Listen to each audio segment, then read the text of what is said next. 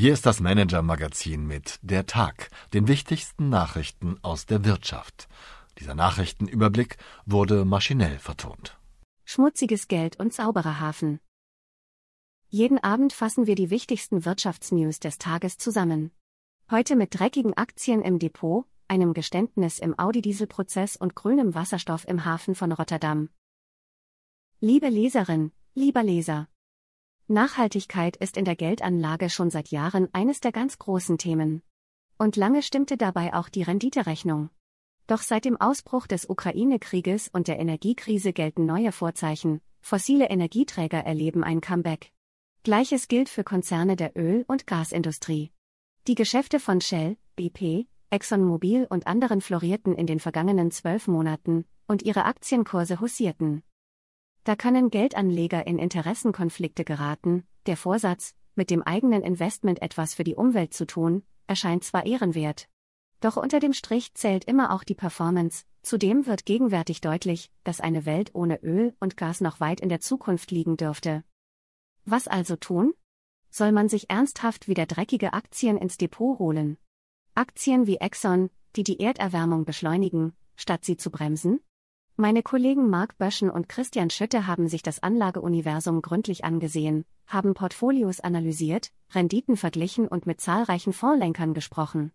Auf manager-magazin.de beschreiben sie ausführlich, welche Optionen Geldanleger mit ökologischem Interesse jetzt haben. Die Wirtschaftsnews des Tages. Lieferengpässe und Materialknappheit belasteten auch auf dem US-Markt im vergangenen Jahr die Geschäfte. Die Schwierigkeiten scheinen nun überwunden, Zahlreiche Hersteller melden sprunghaft gestiegene Absätze im ersten Quartal. Darunter befinden sich mit Volkswagen, Audi und BMW auch drei deutsche Marken, von Mercedes-Benz und Porsche stehen die Verkaufszahlen für das erste Quartal noch aus. Das Management des Rohstoffriesen Glencore hat einen milliardenschweren Übernahmeplan ausgeheckt. Für 23 Milliarden Dollar will sich das Unternehmen mit Sitz im schweizerischen Zug die kanadische Bergbaufirma Tech einverleiben. Bei Tech stößt Glencore mit dem Vorhaben auf wenig Gegenliebe, und die Glencore-Aktionäre zeigen sich über den Vorgang auch nicht erfreut. Was heute sonst noch wichtig war. Eine berufstätige Frau schreibt ihre eigene Stelle für eine Elternzeitvertretung aus und wird überrascht. Die Bewerber haben Gehaltsvorstellungen, die weit über dem liegen, was die Frau für ihre Arbeit bekommt. Klar, dass sie sich die Frage stellt, bin ich unterbezahlt? Bei der Beantwortung hilft Expertin Susan J. Moldenhauer, die als Karrierecoach arbeitet und den Fall auf manager-magazin.de aus allen möglichen Perspektiven beleuchtet.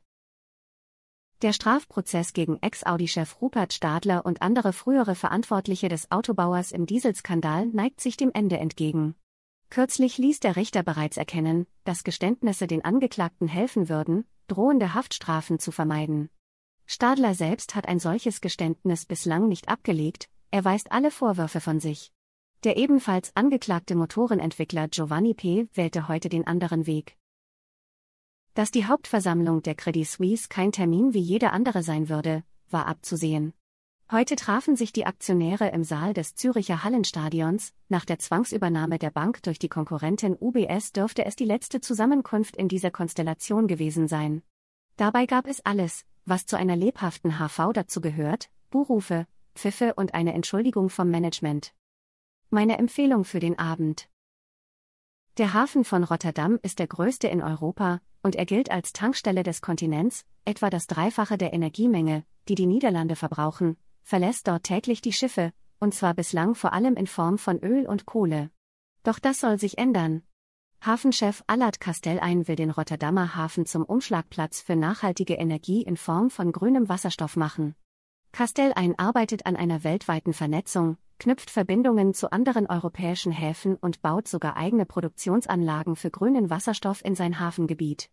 Mein Kollege Helmut Reich hat sich mit dem visionären Hafenmanager unterhalten, sein Bericht wirft ein Schlaglicht auf eine Schlüsselstelle für die Transformation der gesamten Industrie. Beste Grüße, Ihr Christoph Rottwilm. PS, haben Sie Wünsche, Anregungen, Informationen, um die wir uns journalistisch kümmern sollten? Wir freuen uns auf Ihre Post unter chefredaktion at manager-magazin.de.